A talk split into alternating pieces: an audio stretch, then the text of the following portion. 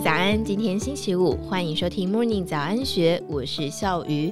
宽量国际策略长古月涵认为，随着美国联准会收紧宽松货币政策。资金派对正式结束，加上受到俄乌战争的影响，原油、大宗物资等价格居高不下，高通膨也冲击到企业获利与消费需求，甚至已经看见科技类股步入长空的起点，而时间比预期早得多。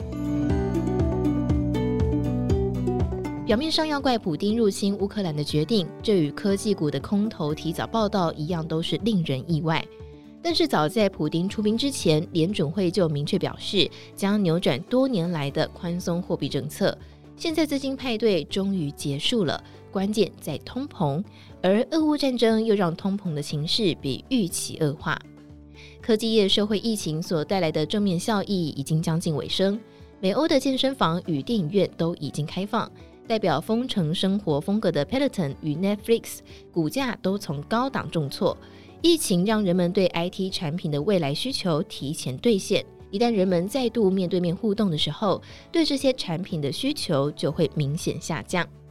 同时，IT 产品与汽车市场所使用的晶片供应短缺，导致前所未见的资本支出与库存。台积电便宣布，今年资本支出增幅将近百分之五十。美国则是基于国家安全，而非单纯的经济考虑，鼓励台积电、Intel 与其他的半导体业者在美国建立产能。供应链则是竭尽所能建立库存，以减缓晶片短缺的冲击。然而，半导体的供需态势很可能会突然猪羊变色。目前相关公司的获利几乎都处于高点。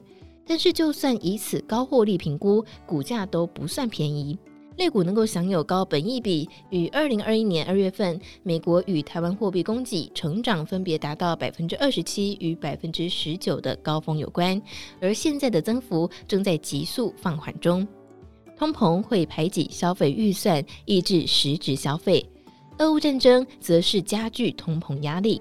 俄乌是石油、天然气、小麦、化肥与其他商品的供应大国，这些产品直接牵动大多数基本必需品的成本。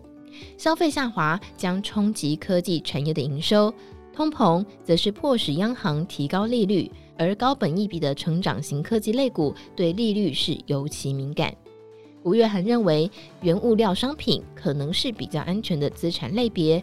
此外，还有防御型股票，例如健康医疗类股，应该还算安全。但熊市不单只是股价下跌，波动性也很大。因此，无论采用何种熊市交易策略，都要小心不要跌倒受伤，或是误入空头市场迅速而短暂的反弹才是。以上内容出自《金周刊》古月涵专栏，详细资讯可以参考资讯栏。有任何想法，也欢迎你留言告诉我们。祝福你有美好的一天，我们明天见，拜拜。